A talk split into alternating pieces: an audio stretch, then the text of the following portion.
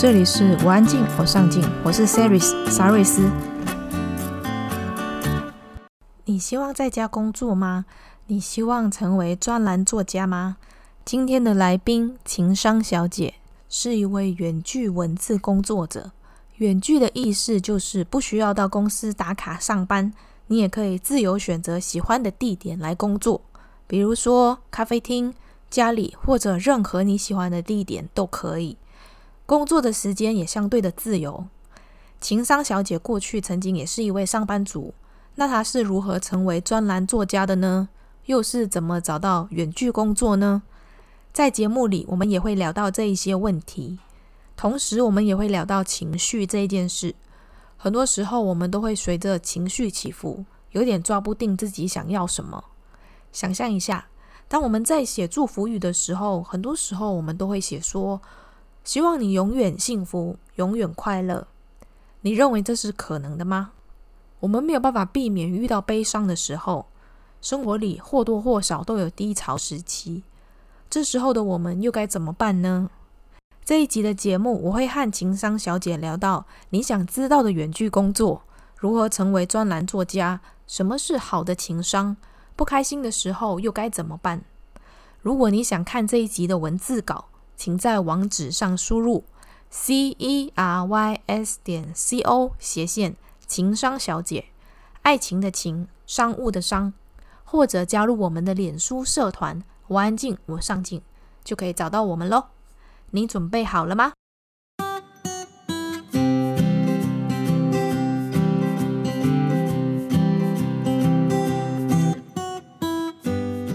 大家好，我是情商小姐。对，就是我这个，我给自己取了一个笔名，就是因为在前年的时候，我因为那个情商的关系，发现自己怎么过得这么惨，主要是心里面自己觉得自己惨，然后自己会产生有很多很多过不去的坎，把自己困在一个漩涡里面。然后我那时候觉得说奇怪，我自己怎么会跑出这么多小圈圈跟内心漩涡来？那时候去看心理智商。老实讲，效果没有很好。心理智商这件事情，要看看医生跟你的磁场有没有合。因为有的医生就是真的把你当病人，然后就说啊，你真的是有病啊，去吃药。然后我那时候真的是百口莫辩，然后就是一些安抚情绪，就是镇定神、镇定精神的药，就让你去睡觉就对了。对，就是嗜睡。对，我后来发现医生救不了我，就是之后来我我写了一篇，就是那些帮不上忙的心理医生。然后我就想说，我要自自己疗愈自己，所以就开始了情商小姐对这个写作历程。然后，然后有一个目前我目前有两个专栏，一个是澳门线上生活杂志，然后另外一个是医美人。之前你在那个方格子的文章里面有提到一点，就是你不鼓励，就是只培养正向思考，因为你觉得负面情绪来的时候，你没有办法阻止它。那你觉得？应该要怎么处理比较好？我觉得我之所以当初写那篇文章，是因为一来是有点反骨，二来是因为我发现很多人就是太过刻意的去安排自己要维持正向这件事情，反而是在盯。我后来就追根究底，就是他可能不想要承认自己有时候是软弱的，嗯，他然后他也不想承认自己有时候是低潮的，他才会用盯这件事。可是盯这个这个举动啊。因为我也盯过，而且我还是个很会盯的人。我其实是一直都知道自己会爆发，嗯，就是身为一个过来人，我不会去鼓励要盯要盯的这件事情。就是也许他们当时是很负面的，所以他们需要一些正能量来让自己站起来。对对对，我觉得他我可以体会他们需要正能量，可是呢，要去抓取正能量以外，他还要接纳自己的负面，因为你一直在抓取正正能量。哦，你现在好了。结果过不久，你又要陷入低潮，你一定会陷入低潮。你可能出去，嗯，突然遭逢意外啊什么，你一定会会再陷入一次低潮。所以我在这边比较建议的就是采取预防性的接纳。怎么说？就是你可能就说，哦，我现在就是真的很惨，我现在是真的是低潮期。不过我知道我自己一定会过去，就是让它发生，但是对，不不逃避它。对对对，你就是真的只是接纳它，接纳现在状况真的不好。嗯，然后我也不要去刻意想说要救自己呀、啊，所以我一定要去多多摄取正面能能能量啊，多多怎么样怎么样之类的。那个那个其实是那个其实动力是要帮助自己没有错，可是当你一直刻意去摄取正面的话，你反而会失去那个平衡。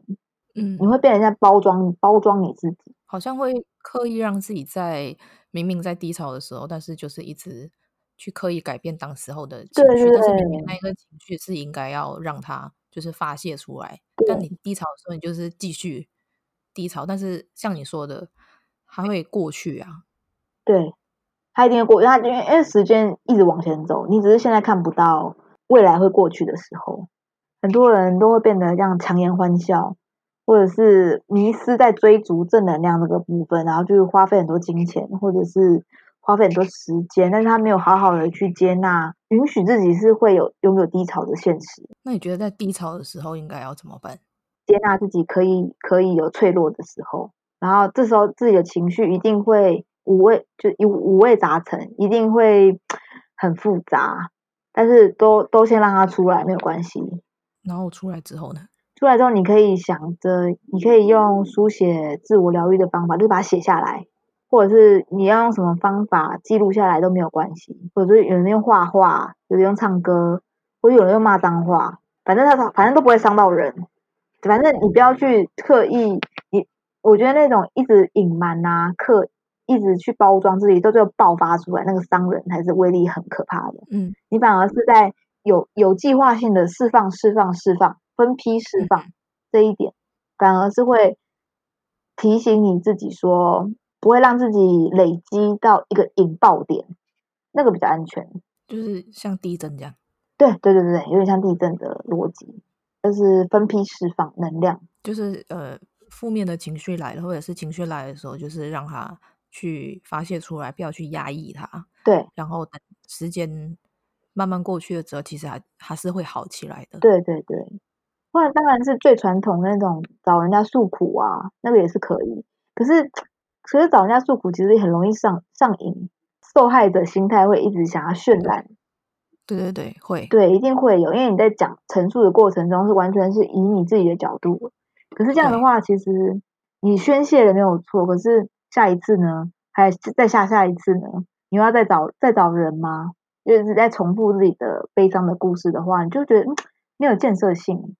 你反而是一种上瘾的行为，后面会演变成有一点像是在讨拍了。对对对对，没有错。要看是跟谁说，而且要看当时说的人真的是不要太把自己当成受害者。我觉得这这个心态真的很重要，嗯、因为对啊，就像你说的，他会很上瘾这件事情。当他每一次看到人，他就很想再重复再说那那一件事情。其实他就是又在告诉自己。他被那一件事情伤害一次，对啊，他是在那个循环里面。那你刚刚提到那个书写自我疗愈是什么？呃，那时候那时候是在一个很负向的循环里面，然后我那时候就是非常的想要写书写这件事情，我很想要把我的心心路历程感受，只是写下来哦，我也没有想说给谁看，我就把它写下来，它存在云端里面，嗯、然后过了一段时间，我就把它打开来，诶过了一段时间，远观看起来，我发现我很，我开始看出事情的逻辑跟脉脉络。可是那个时候，当时的我是看不出来的。我一直沉溺沉溺在一种受害者情节的情绪里面。书写这件事情啊，它是它是一个记录下来的东西，然后它可以帮助自己再去审视过去的自己。那这个过程是需要一段时间，慢慢的。你你又在经历了某些事情，你又开始沉淀了，你再回头看，你才会看得出当时自己是一个怎么样的状态。对，是不是有点像在写日记？嗯，对，它很像写日记，而且那个日记不用写的很完美，就是它比较像是很天气晴啊，然后今天发生什么事情之类，都不用，你只要写出你当时的情绪就好了。然后写完就不理他，这样。对，写完就不理他。哎，这件事情其实我蛮常做的。对啊，但是我后来才发现，就是后来才去读心理学的书，才发现哦，这原来是一个疗法，它是一，嗯、它是其中一项疗法之一。它至少有宣泄到你当时的一些情绪。那你觉得它适合哪一类型的人做这件事情？喜欢写作的人，或者是不排斥写作的人，因为有的人他他是喜欢像画画，或是用歌唱歌唱的话，他就比较不不太适合这种方式啊。那像你说，因为你。过去的经历让你很想要开始了解你自己嘛？那如果一般人他不太了解自己是一个怎么样的人，比如说他不知道自己是内向或外向，或者是他不知道自己什么时候会爆发，他不知道自己的情绪起伏为什么这么大。你觉得有什么方法可以让他们去了解自己呢？我觉得先是先开始知道，呃，哪里哪里不舒服，就通常你会做什么是不高兴的，别人做什么对，别人做什么不高兴，或是发生了什么事情让你不高兴，嗯、然后为什么不高兴，背后那个原因要一直深，要一直伸伸进去探，你才可以找到那个引小小引爆点，然后先自己小小的小小的引爆，就是像地之前刚刚前面讲那个地震逐次释放，嗯嗯嗯嗯，才不会一次累积到最后，然后爆的莫名其妙，然后别人也被你爆的莫名其妙。那假设说他察觉了，嗯，我我知道我自己是因为呃某个人说的某句话让我不高兴，那还要怎么就是开始去往下探讨这件事情？哦，这很好的问题，就是有有的时候真的因为别人无心之中讲了一句话，的确是会，就好像我自己很介意别人讲我身材的事情，我后来才发现说是因为我从小到大的时候，我的体型其实不是比较偏胖的。求学过程中有段时间是被霸凌的，哈，对，所以是，所以是因为小时候不愉快的经验，逐渐长大之后，让我对于被身材、身材被批评这件事情很敏感。那你怎么开始去找到远距工作的？其实也是还蛮幸运，就是我就碰到有人跟我说，哎，你先给自己设一百天去做一一件你非常想要做的事情。有兴趣的事情，先不要问得失这件事情，只要花一百天就好了。然后你最最多的失也在你，就是你最多的失去在这一百天里面嘛。一百天应该还好吧，就是没有没有太大的失去。对，好，我就说好啊，好，我就写。那在写写作写到第八十一天的时候，呃，就有一个朋友他丢了一个链接给我，叫我去投稿。我说，哎，他们在征那个专栏作家，问我要不要去。哦，好像不错哦。然后就丢，丢完之后，哎，就上了。哦，那你真的很幸运呢。对，我也觉得是颇幸运的一件事情。是每天都会写吗？不要看灵感。有的时候我的灵感一来的时候，我只是先把它记录下来，然后那个灵感非常破碎，嗯、但是我也要先记记录下来，可能记录在云端或者是笔记本里面。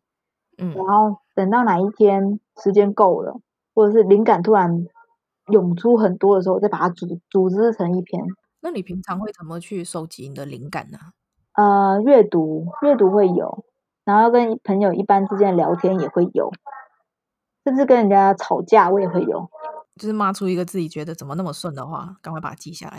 当初吵架的原因是什么？然后当初情绪那时候怎么是被挑拨起来的？哦。然后吵完之后才发现说，原来自己不爽的点在哪里？这个就都是一个经验呐，那个经验都可以把它写起来。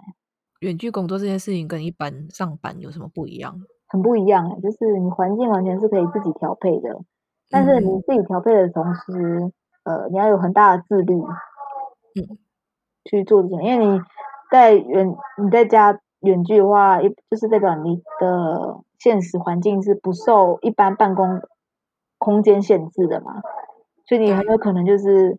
被电视吸引啊，被床吸引啊，被外面的天空吸引啊，你就很容易分心啊之类的事情。嗯，但是我我自己私底下觉得，如果你是自律者的话，远距对对你来说不会是不会是问题。那你在你在家工作，你会怎么安排？你一天要花多少时间来写作？这还蛮好，就是我一开始就是设定我的生活是要平衡协调的。所以我没有硬性一天要花多少时间工作，有可能今天没有灵感，我就只花一到两个小时看书找资料，可能隔天灵感爆发的时候，我就可以一天八小时。那你是怎么度过那个不想写作的低潮期啊？就不要强迫写，你就先去做一些你平常想要做但是来不及时间做的事，比如说出去郊游啊、踏青啊、运动啊。不要再把以前那种硬性公式的那种思考拿来套用在现在的生活上。你平常的写作习惯通常会就是写完再回去修改，还是你会写完一个段落的时候就会开始去看上面前面写过什么，然后再做修改？我大部分会先写完再做修改，因为我知道我自己是一个完美主义者，我会如果我是写完一个段落都调整，我会卡在一个段落很久，那我就写不下去。对对对，会拖延到交稿时间，所以我都是先写，写完一个初稿，然后那个初稿会很丑，会没有逻辑，最后再修，那卡紧。嗯嗯，那你我我也很建议有有完美主义的人先这样做。如果我写一半我回去修的话，我会不知道后面要怎么接下去写。对对对，会可能会歪掉啊，然后你自己也不知道啊，这样。可是你先写架构出来，反而就不容易歪了。比如说你要写的三点的东西是什么，你就会先把它列出来。对对对对，没错没错。嗯，你就照着那三点先写了之后，你再一次回去调整。对，就是假设你有很多东西想要写，那你要怎么去决定哪一个是优先的呢？有些人他会先去问粉丝嘛，那种粉丝的反馈去去去挑选那个优先次序。对，我发现说，如果我自己很想写的东西跟人家他。很想知道的东西，两个是两个优先顺序是相冲突的，我要怎么去做取舍呢？对，我，我后来还是想到说，我还是会以自己为优先，这就是每个人都会不同，有的人他会以粉丝他想知道的为优先去写，那的确他那样子收到的反馈就会比较快。对，可是那你就想说，那你就一直写粉丝想想知道的事情就好啦。那你那你自己到底想写的是什么？如果没有粉丝这个东西的话，对。你自己存存在写的意义价值是什么东西？你会去跟你的那个编辑去讨论吗？就是你的下一篇你可能会会写什么？还是会对方会要求你要去写哪方面的东西？会会会，其实会会有。像因为根据不同的媒体特性，他们的确感兴趣的主题会不一样。呃，在夏夏天来临之前，我的编辑就给我说：“哎，我们现在要来追一下夏天的潮流，所以我们这个主题是夏天。”你可以用很多不同的角度方面去写，像我就是写短头发，因为我自己是一个很蛮喜欢短头发的人哦。如果你在夏天剪短头发，你会有什么样的好处？你为什么要剪短头发这件事情？或者你为什么不敢剪短头发？对，我就有很多不同的角度可以去写。所以我目前在部落格上面比较放我自己想写的东西，但是如果我跟商业杂志的合作的话，我还是会考量到他们主题上面的需要。嗯嗯，对，但是会。变换角度去写我自己看到的东西。